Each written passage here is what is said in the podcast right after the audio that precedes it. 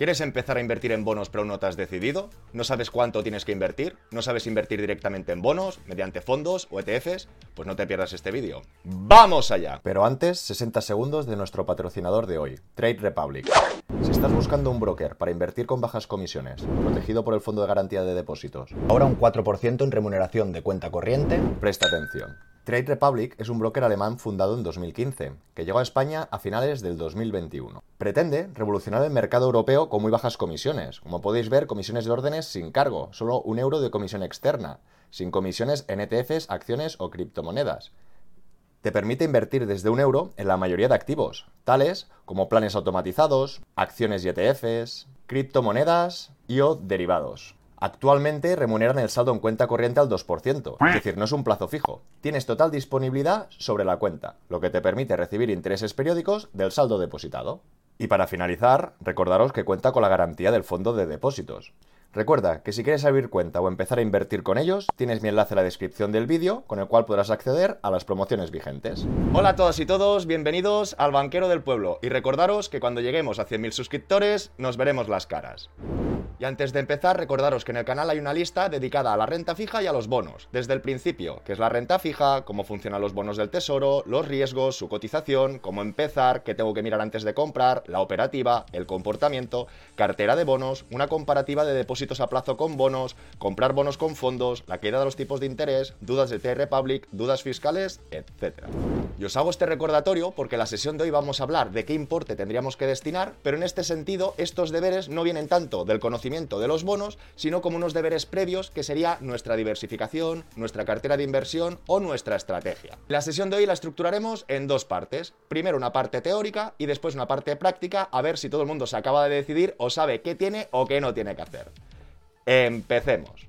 Y antes de continuar, lo siento, pero me veo con la obligación de recomendaros tres capítulos previos para entender o para todo el mundo que quiera profundizar más. En primera instancia habríamos este vídeo, cómo hacer una cartera de inversión o qué es una cartera de inversión. Después podríamos ver este otro vídeo, cómo empezar a invertir, cómo empezar a diversificar. Y por último, este otro, cómo invertir en fondos de inversión, todo lo que necesitas saber, es un tocho de una hora, primera media hora teórica y segunda media hora práctica, pero creo que a muchos de vosotros os irá muy bien. Dicho esto, ¿cuánto tengo que invertir en los bonos? Depende, porque ya sabéis que cada persona es diferente, pero nos vamos a ayudar un poquito de la teoría y lo iremos personalizando. Sigamos. Todo el mundo ya debería saber que para los inversores o para cualquier persona ahorradora tenemos dos grandes enemigos, de manera simple. Por un lado la inflación, que es lo que se nos come nuestros ahorros, nuestro poder adquisitivo, y por otro lado tenemos los sentimientos o esa irracionalidad o cuando operamos o cuando no tenemos una estrategia. Por lo tanto, nos ayudaríamos de este modelo o de esta teoría. ¿Qué, ¿Qué nos dice? Que normalmente nuestro patrimonio tiene que estar diversificado. De familias de productos financieros conocemos dos, la renta variable y la renta fija. Y la renta fija, con esa muy corto plazo, hablaríamos de monetario, que en este sentido sería la fila verde donde hablaríamos del fondo de emergencia. Entonces la teoría nos dice que alguien joven en principio tiene que tener más riesgo. Como le queda mucha vida por delante, no se puede descapitalizar, tendría que tener, hablamos de un estándar, tendría que tener una exposición a renta variable de un 70, renta fija un 20 y emergencia o monetario un 10. Alguien adulto, que puede tener hijos, puede tener más gastos, más imprevistos, más responsabilidades, se comenta que tendría que empezar a mimbar su renta variable, su exposición al riesgo y en cambio curarse un poquito más en salud, tener dinero disponible por una reforma, para la universidad, etc. Y acabamos que alguien mayor, alguien que llega a la jubilación, no tendría que tener exposición a la renta variable, no tendría que tener riesgo y tendría que tener casi todo su patrimonio contante y sonante para gastar. Pero como ya sabéis, esto es pura teoría o unas indicaciones. Alguien adulto, sin hijos, con una herencia de 2 millones de euros, ¿para qué necesita tanto fondo de emergencia o renta fija?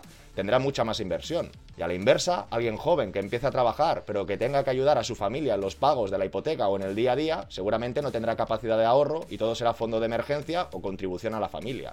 Por eso todo el mundo tiene que hacer una introspección, ver dónde está, dónde va, cómo lo tiene diversificado, qué estrategia está utilizando y a partir de aquí podrá tomar unas decisiones más fáciles. En este sentido, la inversión enfocada a bonos o a renta fija solo la cubriría de estas dos parcelas, es decir, la renta variable ni por asomo la mezclaría. Es más, recordaros que hago consultorías privadas, videollamadas one-to-one, os dejo el enlace por aquí, y en muchos de esos casos os repito que yo no tengo renta fija, que mi renta fija en este caso es una renta fija o una renta inmobiliaria. Me gusta toda esa liquidez invertirla en inmuebles. Pero vuelvo a lo mismo, como su propia palabra indica, el apartado que estuviera destinado a bonos o a renta fija, podríamos invertir en esos bonos y también parte de ese fondo de emergencia. Pero aquí volveríamos a entrar en matices. El fondo de emergencia, supongamos que tengo una hipoteca de 500 euros al mes y no tengo ningún gasto más.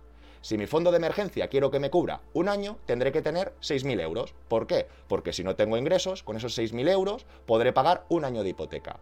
Alguien más conservador puede decir, no banquero, yo me quiero cubrir tres años. Perfecto, no es gratuito. En vez de destinar 6.000 a un año, si son dos serán 12.000 o si son tres son 18.000. En función del patrimonio que tengas y las gafas o las lentes que te pongas, tendrás más para invertir o menos para invertir. Por eso el motivo que os recomendaba los vídeos anteriores, para poco a poco, paulativamente, que cada uno se haga su estrategia. Y dicho esto, saltaríamos en el mismo Excel con la parte práctica, que nos damos cuenta que lo que es el fondo de emergencia, la renta fija, la renta variable, también lo podríamos dividir por temporalidades. El fondo de emergencia tiene que ser un dinero a corto plazo, disponible, sin muchos riesgos, corto plazo. La renta variable ya sabemos que es lo que tiene más potencial de rentabilidad, por lo tanto es a largo plazo. Vale que a veces en un año puedes ganar mucho, pero también puedes perder mucho. Por eso se tiene que estructurar o se tiene que diversificar. Y tal como os comentaba, yo invertiría en bonos o en renta fija el apartado o una parte del fondo de emergencia o de esta renta fija. Y vamos a verlo con un ejemplo. Y en este sentido vamos a hablar de Paco, una persona de 40 años que tiene una hipoteca de 500 euros, sin hijos y 100.000 euros. Y esto sería su punto de partida. Ya vemos que es alguien que tendría un 50%, 50.000 euros en renta variable, en un fondo indexado. Perfecto, nada que objetar, nada que decir. Pero en cambio vemos que tiene el resto, el 50%, 30.000 de su fondo de emergencia. ¿Por qué? Porque Paco me ha explicado que se quería cubrir 5 años. Como esta hipoteca son 500 euros, 500 euros por 60 meses son 30.000 euros. Él en este sentido es conservador y quiere cubrirse 5 años. Pero a la vez no se ha decidido en invertir en inmuebles, no había comprado ningún otro bono, pero tenía 20.000 euros que tenía en la cuenta corriente, que podríamos decir que era del apartado a renta fija, porque él ya sabe que su fondo de emergencia son 30, tiene los otros 50 invertidos a largo plazo, esto que le sobra podríamos decir que es este medio plazo. Lo que no quiero destinar para una emergencia o para una inmediatez y lo que no quiero destinar con máximo riesgo al largo plazo.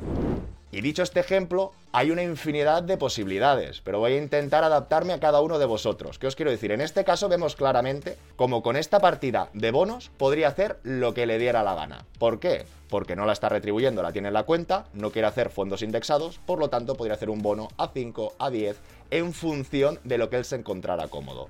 Pero aquí voy a atacar otro punto que sería este fondo de emergencia, donde seguro que muchos de vosotros no lo queréis invertir. Correcto, pero aquí lo que quiero dar las ideas, igual que vimos en el vídeo de cartera de bonos, que os lo dejo por aquí, es que los bonos se pueden periodificar. Nos damos cuenta que el primer año de hipoteca necesita 6.000, el segundo 12, 18, hasta los 30.000, pero por lo tanto podría estar tranquilo 3 años y le sobrarían estos 12.000 euros para invertir. En el caso de Paco se podía plantear dos adquisiciones, dos bonos de 6.000 euros, uno a tres años, si es muy conservador y duda o piensa que le pueden ir las cosas muy mal, que se queda sin trabajo y no va a poder pagar la hipoteca, igualmente tenemos en cuenta que tiene otro cojín, pero supongamos que no lo quiere coger, que es para el piso que se quisiera comprar. Lo que sí puede hacer, y no sería una locura, entendemos que hablamos de bonos gubernamentales, que no van a petar, también podemos hablar de empresas, pero no es para rizar el rizo, porque tampoco me gusta hablar de empresas, da tranquilidad si antes no la hemos analizado o la hemos visto. Pero en este caso los estados, y hablando de Europa, podemos estar más o menos tranquilos. Insisto, lo que os quiero decir, que esta persona con su fondo de emergencia podría diversificar una pequeña parte que serían 6.000 y 6.000, que serían 12.000, con un bono a 3 años o un bono a 5 años, para mientras tanto que tiene esto en la cuenta y no le dan nada, mentira, puede hacer cuentas remuneradas, etcétera, etcétera, etcétera, pero tendría por otro lado estos dos importes trabajando para él. No sé si se ha entendido. Lo que quería transmitir es que cada uno tendría que tener su partida del fondo de emergencia, su partida de la renta variable y por último esta renta fija. Esta renta fija, en función de las inversiones que tengáis o no, podréis invertir a más temporalidad o a menos. Volvemos a lo mismo. Si tú puedes hacer a 6 años un 4 o un 5, mejor que a 3 años un 3. Pero no puedes poner un dinero que luego puedes necesitar. O en caso que hayas previsto que es un fondo de emergencia, hacer estos cálculos. ¿Cuánto necesito yo del fondo de emergencia por año? ¿Cuánto puedo poner el dinero en compromiso para que me den una retribución? Y aquí ya veríais que emisiones concretas de bonos van perfectas para estos vencimientos y en cambio los fondos de inversión no. O en cambio los fondos de inversión los tendríamos que destinar más bien en esta parcela para no poner en compromiso nuestra tranquilidad y seguridad. Y muchos ya estarán diciendo, banquero, pero vaya tostón, cuánta reflexión. Correcto, hay que meditar, hay que pensar, hay que contar. Y en este sentido, un último empujoncito. Y es la importancia de diversificar. Ya sé que da mandra, ya sé que da pereza, pero no hay duros a cuatro pesetas. Algunos de vosotros veo rentabilidades de casi el doble y mostráis acritud. Depende. Si hablamos de seguridad, me callo. Si hablamos de deberes fiscales, ya hablaríamos un poquito más de pereza porque realmente no es complicado.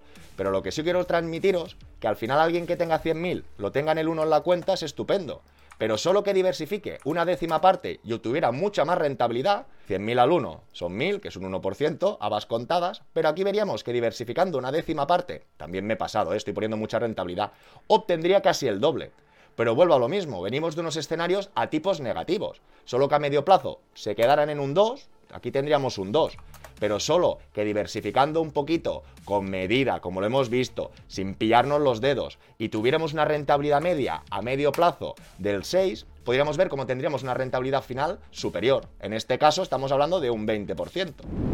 Y ya lo tendríamos por la sesión de hoy. Habéis visto que todo que hablar de bonos o de renta fija, aquí los deberes previos que tenemos es de nuestra estrategia. Haber medido bien nuestro fondo de emergencia. Sobre todo tener ese pilar en fondos de renta variable, os animo que hay otra lista de fondos de inversión. Y en ese dinero que está en medio de renta fija, o que quiero comprar un inmueble, o que no sé qué hacer, ahora es un momento, siempre dependiendo del fondo de emergencia que tengas, para poner esos bonos, para hacer un escalado o para diversificar y conseguir una rentabilidad extra.